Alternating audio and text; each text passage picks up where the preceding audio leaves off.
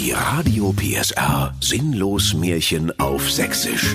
Steffen Lukas erzählt Grimms Märchen völlig neu und im schönsten Dialekt der Welt. Der märchenhafte Radio PSR Original Podcast. Heute Dr. Dr. Rumpelstilzchen. Es war einmal ein Millionär. Der war arm wie eine Kirchenmaus, aber er hatte eine schöne Tochter namens Trulla. Und weil er als Millionär das Arbeiten nicht gewohnt war, dachte er sich eines Tages, Na, wozu ist denn die Trulla eigentlich gut? Ich schicke die einfach arbeiten. Soll doch meine dumme Tochter Geld anschaffen. Da hab ich mehr Zeit zum Tontauben schießen. Mein ganzer 400 Hektar großer Kleingarten ist voll damit. Das ist dieses Jahr eine richtige Tontaubenplare. Und wie er so gesprochen hatte, legte er die schöne Trulla quer über seinen Hengst namens Moped und ritt mit ihr durch den sächsischen Märchenwald bis zum schmiedeeisernen Tor vom Stahl- und Walzwerk Senfhütte in Bautzen-Herzegowina. Dort angekommen, rief er sogleich nach dem Personalchef Dr. Silvio Hanebüchen. Edler Personalheini! hub der Vater an zu sprechen. Habt ihr wohl Arbeit für eine Trulla? Da sprach der Personalheini Dr. Mirko Hanebüchen. Oh, das tut mir leid. Ich verdiene hier schon alleine so viel, dass wir gar kein Geld mehr für weitere Angestellte haben. Außer vielleicht in der Schädlingsbekämpfung. Wir haben nämlich dieses Jahr eine ordentliche Tontaubenplage. Ich glaube bald, die Biester haben von irgend so einen verwahrlosten Millionärskleingarten hier rüber gemacht. Also, wenn ihre Trulla gut mit einer zweiläufigen Schrotflinte umgehen kann, kann sie gleich loslegen. Da rief der Vater. Lebensmüde oder was? Also fürs Tontaubenschießen ist meine Trulla viel zu bläde. Einmal hab ich die mitgenommen. Seitdem hab ich eine derartige Ladung Schrot im Arsch, dass die Sicherheitskontrolle am Dresdner Waldflughafen piept wie eine alte Kasse zu Weihnachten. Und außerdem sitzt seitdem meine Brille dauernd schief. Ich hab jetzt nämlich rechts nur noch ein halbes Ohr. Also ausgeschlossen, die muss was anderes machen. Da besann sich der Personalheini Mirko Hanebüchen. Sagen Sie mal, die sieht doch bald aus, als wär die in den Kosmetiktop geflogen. Die kann doch bestimmt Haare schneiden. Da könnte die doch mal schnell unsere Bücher frisieren. Doch der Vater sprach. Nee, bloß nicht. Gucken Sie sich doch bitte auch mal mein linkes Ohr an. Da fehlt auch die Hälfte, seit die mir unter Quarantäne die Haare geschnitten hat. Doof bleibt doof, da helfen keine Pillen. Oh mein Gott, rief da der Personalheini. dann ist die ja derartig bescheuert, dass die höchstens noch bei uns in der Chefetage arbeiten könnte. Aber da lungern auch schon genug Tagediebe rum und halten Maul auf den Pfeil. Aber warten Sie mal, ich rufe mal einen Koch. Aus der Betriebskantine vom Stahl- und Walzwerk Senfhütte Bautzen-Herzegowina kam sogleich der sympathische Chefkoch Gernot Butterberg herbeigeritten, stieg von seinem stolzen Hausschwein und fragte mit lieblicher Stimme. Nun schon wieder?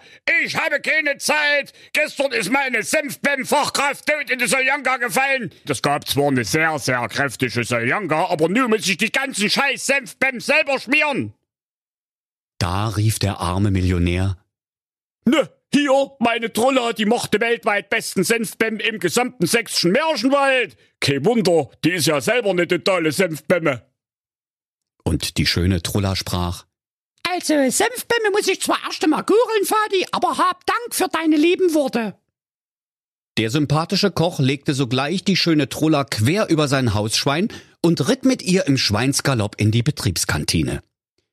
Er führte sie in eine Kammer, über deren Tür in goldenen Lettern stand Senfbämmenmanufaktur.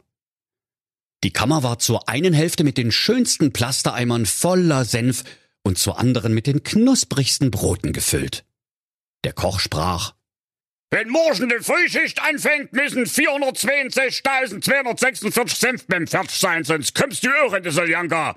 Ich muss wohl kaum erwähnen, dass die Soljanka dadurch sehr kräftig wird. Und eine kräftige Soljanka ist das Geheimnis hinter der Ausdauer und der Tatkraft der Werktätschen im Stahl- und Walzwerk Senfhütte Balzen. Er verschloss die Türe, verschluckte den Schlüssel und verschwand. Da weinte die arme, schöne Trulla bitterlich, denn sie wusste sich keinen Rat und hatte in der Kammer auch kein WLAN, um im Forum auf www.senfbämme.de nachzufragen. Senfbämme, Senfbämme, so ne Scheiße. Was weiß ich denn, wie man Senfbämme macht? Erster Senf, dann die Bämme oder erste Bämme und dann der Senf. Ne, wie denn nu? Ich könnte bläde werden, wenn ich's nicht schon wäre. Da erschien plötzlich mit einem lauten Knall ein hässliches kleines Männlein, dessen Buckel so ausladend war, dass er im Straßenverkehr mit einem roten Fähnchen gekennzeichnet werden musste. Des Männleins Bauch war dick und rund, denn sein Lieblingsgetränk war warmes Schweineschmalz und sein Lieblingsessen war frittierte Schmalzbämme mit Speck in Öl. Er roch hinten wie vorn nach Zwiebeln und totem Puma. Seine Spreewaldgurkengroße Nase zierte ein knallroter Furunkel und mit seinem schnöden Antlitz konnte man trefflich gekochte Eier abschrecken. Kurz, er war so unansehnlich, dass selbst die Geister in der Geisterbahn schreiend vor ihm Reißaus nahmen. Als er einmal zur Wahl zum hässlichsten Gnom des Märchenwaldes angetreten war, wurden drei Jurymitglieder auf der Stelle blind. Dieses hässliche Männlein war der Betriebsarzt vom Stahl- und Walzwerk Senfhütte in Bautzen-Herzegowina, Dr. Dr. Stiels. Er sprach, Guten Abend, ich bin der Doppeldoktor Stiels. Ich bin zwar hässlich wie Trafohäuschen um Mitternacht, aber dafür habe ich auch einen total miesen Charakter und das passt ja immer gut zusammen. Und nun zu dir, schöne Trulla. Was gibt's denn hier zu heulen? Nebenan in der Schmiede hören sie schon ihren eigenen Hammer nicht mehr bei dein Gejammer. Ach, antwortete da das Mädchen. Ich soll aus Senf und Brot Senfbämme machen, aber ich habe doch gar kein Rezept. Was weiß ich denn, wie Senfbämme geht? Da sagte das hässliche kleine Männlein, Senfbämme! Also für mich wäre das kein Problem. Aber ich fliege achtkantig aus der Liga für hässliche Märchenwaldschurken, wenn ich dir einfach so Gefallen tu. Was hab ich denn davon, wenn ich dir helfe? Da sprach die schöne dumme Trulla. Ach, liebes böses, hässliches kleines Männlein, ich hab doch nichts. Und mein Vater ist ein armer Millionär, der ist so geizig, von dem krieg ich nicht. Das Einzige, was ich habe, ist ein dicken Bauch. Und den hab ich vom schönen Enrico. Oder vom Käse Mike. Oder von den sieben schwer erziehbaren Zwergen, das weiß ich nicht so genau. Aber weißt du was, bevor ich den Wanz in die Babyklappe stöppe, kannst du haben. Hauptsache, du schmierst jetzt mal zackig die 462.246 Senfbäm. Sonst lande ich morgen früh kopfüber in der Soljanka, die dadurch angeblich sehr kräftig wird. Da musste der Doktor Dr. Stiels kurz überlegen denn eigentlich hatte er überhaupt keine Lust, eine ganze Nacht lang Senfbämmen zu schmieren, sondern hätte lieber mal ein Tellerchen sehr kräftige Soljanka gegessen. Doch dann gab er seinem schwarzen Herzen einen Stoß und schmierte die ganze Nacht Senfbämmen. Bei Sonnenaufgang kam auch schon der Koch Gernot Butterberg angewackelt. Und als er die 462.246 prächtigen, leckeren Senfbämmen erblickte, die golden in der sächsischen Morgensonne glänzten, kochte er seine kräftige Soljanka aus der Buchhalterin und heiratete stattdessen die schöne Trulla von der Stelle weg. Zusammen zogen sie in ein hübsches Fertighaus mit senffarbenem Zaun in Bautzen Kleinwelka. Kaum waren sie von ihren Flitterwochen in Senftenberg zurückgekehrt, da gebar die schöne Trulla dem Koch einen prallen Olaf. Eines Tages klingelte das rote Diensthandy des Kochs und er sprach Butterberg? Und weiter Was? Ich habe mich wohl verhört? Ein Mops kam in die Küche, stahl dem Koch ein Ei. Ich komme sofort. Finger weg von meinen Eiern. Er warf den Rennsattel auf sein Hausschwein und ritt von dannen, dass die Sau nur so quietschte und es noch eine ganze Weile nach verbranntem Kotelett roch. Kaum war er in einer Staubwolke hinter dem Horizont verschwunden, da erschien der böse Betriebsarzt vom Stahl- und Walzwerk Senfhütte Bautzen-Herzegowina an dem bescheidenen Eigenheim der Familie Gernot, Trulla und Olaf Butterberg und sprach Ibims, der Doktor Dr. Stiels. Na, Frau Butterberg, was haben wir denn vergessen? Da antwortete die schöne Trulla Ach na ja, eigentlich habe ich alles vergessen, was ich in der Schule gelernt hab. Außerdem, wie man sich die Schuhe zubindet, wer der Vati von meinem kleinen Olaf ist. Ehrlich gesagt, ich kann mir gar nichts merken, was länger her ist als eine Viertelstunde. Da sprach das kleine hässliche Männlein Doktor Doktor Stiels. Papperlapapp, Deal ist Deal. Ich habe dir fast eine halbe Million Senfbem geschmiert. Ich habe ja jetzt noch einen Tennisarm. Also wenn ich dir nicht geholfen hätte, wärst du jetzt Eteller Soljanka. Und außerdem, die Soljanka wäre dadurch deutlich kräftiger. Also rücke jetzt gefällig dein Olaf raus, aber zackig. Da rief die Truller Butterberg. Moment mal, nicht so schnell. So ein wichtigen Deal, den hätte ich mir doch mit dem Kuli in der Handfläche geschrieben. Und hier in meiner Hand steht nicht von... Hoch! Ach du Scheiße, hier steht's ja wirklich. 462.246 Senfbim ist gleich ein Olaf. Na klasse. So eine Scheiße mit der Scheiße. Jetzt haben wir schon das ganze Kinderzimmer rosa gestrichen, was das gekostet hat. Und alles für die Katz. 200 Puls hab ich balde. Dö. Darauf begann sie mit dem Kopf auf die Tischplatte zu hämmern, heulte wie ein alter Schlosshund und schluchzte fortwährend. Ich würde meinen Olaf jetzt doch Umstände halber lieber behalten wollen. Da bekam sogar der hässliche Doktor Doktor Stiels Mitleid rieb sich nachdenklich seinen fiesen, funkelnden Furunkel auf seiner Nase und sprach Drei Tage will ich dir Zeit lassen. Wenn du bis dahin meinen Spitznamen weißt, sollst du deinen Olaf behalten. Und da besann sich die Truller Butterberg die ganze Nacht über auf alle Namen, die sie jemals gehört hatte. Und weil ihr nichts Besseres einfiel als Rassel, Fussel, Ursel und Zwenny, engagierte sie den pensionierten Kommissar Bärbel Ehrlicher, der ehrenamtlich in der Firma Märchenwald in Kasso als Talereintreiber tätig war. Der sollte sich aufmachen, die seltensten sächsischen Spitznamen aus der Bevölkerung herauszuprügeln. Am Abend kam der Kommissar Bärbel Ehrlicher mit einer langen Liste zu der Truller Butterberg zurück und sprach Passe auf, Puppe! Ich habe alle Spitznamen ermittelt.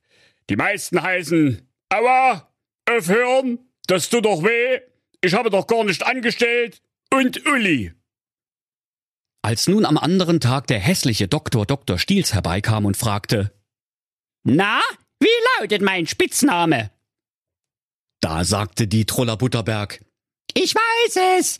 Sie heißen Aua, aufhören, das tut doch weh, ich habe doch gar nicht angestellt. Oder Uli? Doch der Doktor Dr. Stiels freute sich, wie nur das Böse sich freuen kann, und rief bei jedem Namen So heiße ich nicht.